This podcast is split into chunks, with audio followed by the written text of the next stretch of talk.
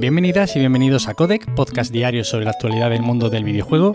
Yo soy Nacho Cerrato y la idea aquí es comentar brevemente lo que se cuece a diario en la industria del videojuego en capítulos muy cortitos. Así que si quieres estar al tanto y tienes poco tiempo, te invito a que te quedes por aquí. Y hoy tenemos que empezar con otro bombazo, otra adquisición billonaria, y es que Sony compra Bungie por 3.600 millones de dólares. El estudio responsable de títulos como Destiny o Halo pasa a ser estudio subsidiario de Sony Interactive Entertainment. En principio, y según Sony, Bungie seguirá teniendo la opción de autopublicarse y alcanzar jugadores allá donde elijan jugar, y esto lo cito textualmente.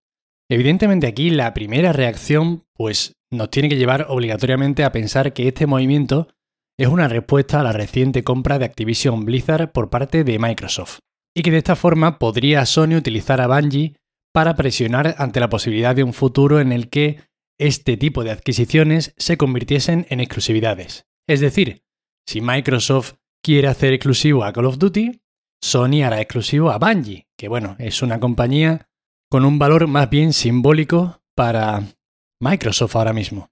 Esto es como quien toma un rehén con el objetivo de que no toquen al rehén que tiene tu enemigo, ¿no? Como tener cabezas nucleares y estar todo el mundo dispuesto a lanzarlas, pero más bien como amenaza sin que éstas lleguen nunca a lanzarse porque sería perjudicial para todos. Bueno, esto es lo primero que se nos viene a la cabeza, evidentemente, por venir de donde venimos.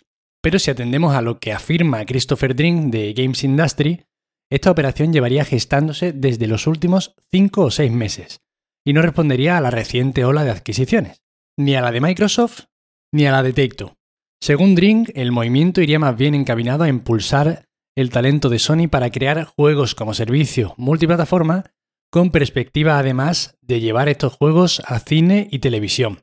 Bueno, evidentemente aquí habrá un poco de todo, y aunque se llevase gestando esta operación desde hace 5 o 6 meses, es muy probable que en PlayStation también conocieran la compra que se estaba gestando en Microsoft, evidentemente, porque, entre otras cosas, se conoce que Bobby Kotick se ofreció al mejor postor.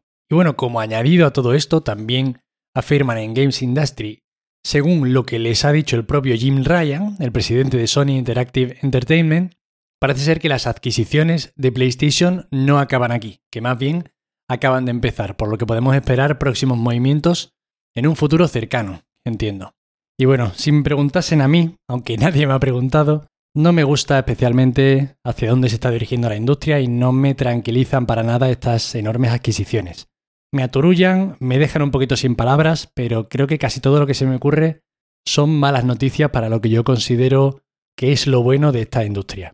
Te pones a echar un poquito de cuentas con lo que cuestan los desarrollos de títulos que marcan épocas y que definen la industria, pues yo que sé, títulos como Red Dead Redemption 2, The Last of Us, Zelda Breath of the Wild o cualquier otro así importante que se os ocurra, y en cualquiera de estos casos te quedas lejísimos, pero lejísimos en cuanto a costes de desarrollo de lo que cuestan estas adquisiciones billonarias. Por poner un ejemplo, se estima que The Last of Us costaría alrededor de 100 millones de dólares.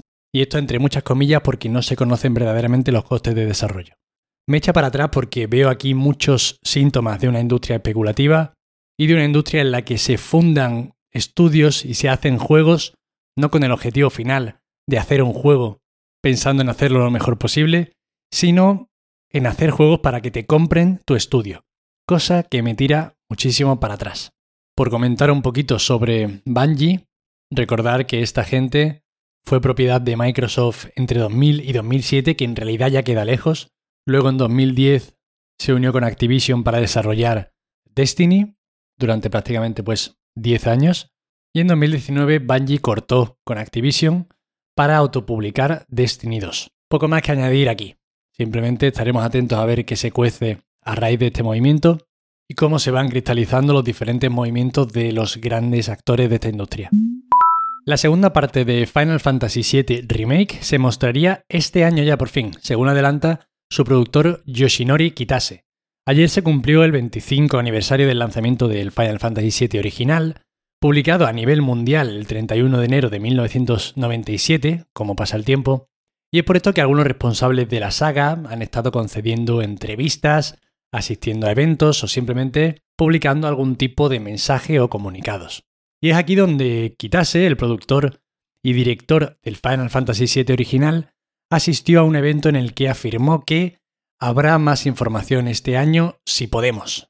Bueno, aquí dependerán de lo avanzado que esté Final Fantasy XVI. Se supone que no van a pisarse los lanzamientos de estos dos títulos sin dejar al menos un año de diferencia entre ellos, por tanto hasta que no esté más listo el Final Fantasy XVI no tendremos más noticias del 7, remake, pero en cualquier caso, por tranquilizar, sabemos que Nomura aseguraba a finales del año pasado que el desarrollo del juego avanzaba sin problemas.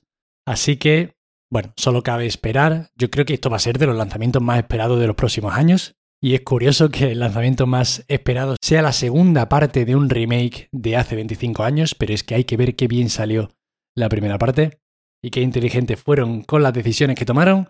Así que nada, deseando saber más sobre este Final Fantasy VII Remake parte 2. Cyberpunk para PlayStation 5 podría estar a la vuelta de la esquina. La cuenta de Twitter PlayStation Game Size, que ha ido últimamente ganando bastante popularidad por anticipar los tamaños de los juegos antes de que se publiquen, han dejado caer que ya tienen localizada la versión de PlayStation 5 de Cyberpunk. Hablan además de que no se trataría de un parche, sino de una versión nativa para nuevas consolas y que probablemente saldría a mediados de febrero o principios de marzo.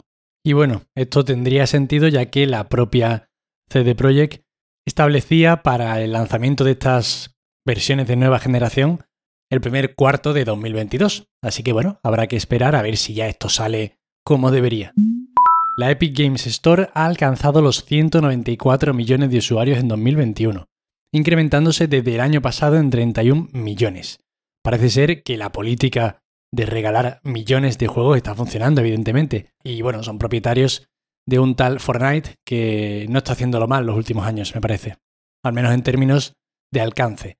Y bueno, que desde Epic han publicado un informe repasando diferentes cifras sobre su crecimiento y algunos detalles bastante interesantes. Por ejemplo, el gasto de sus usuarios ha aumentado un 20% con respecto al año pasado, superando los 840 millones de dólares.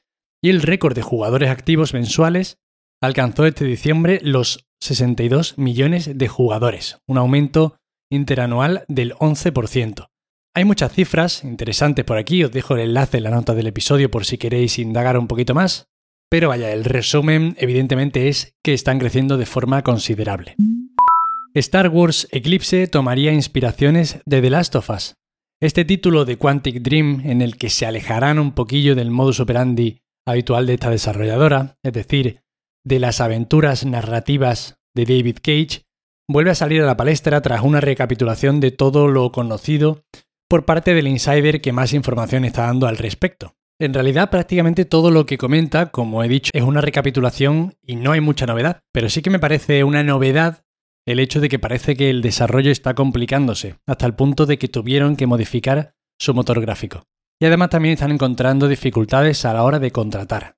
Y bueno, para quien no estuviera informado de las últimas filtraciones en torno a este juego, estaríamos hablando de un título de mundo abierto, de acción y aventura, con una narrativa al estilo de los juegos de Naughty Dog, de Last of Us o Uncharted, y un combate similar al de Jedi Fallen Order por comparar así un poquito.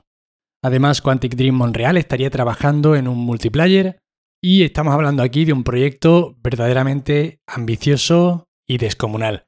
Tanto es así que está pensado para 2027, o sea que cuando llegue en su momento probablemente ya no nos acordemos de si tuvo o no problema de desarrollo al inicio.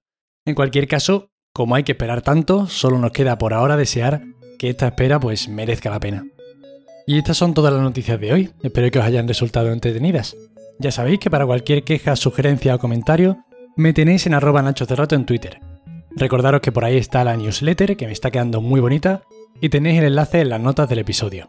Agradeceros como siempre de corazón que estéis ahí al otro lado escuchándome, de verdad, muchísimas gracias, y nos vemos como siempre mañana. Hasta luego.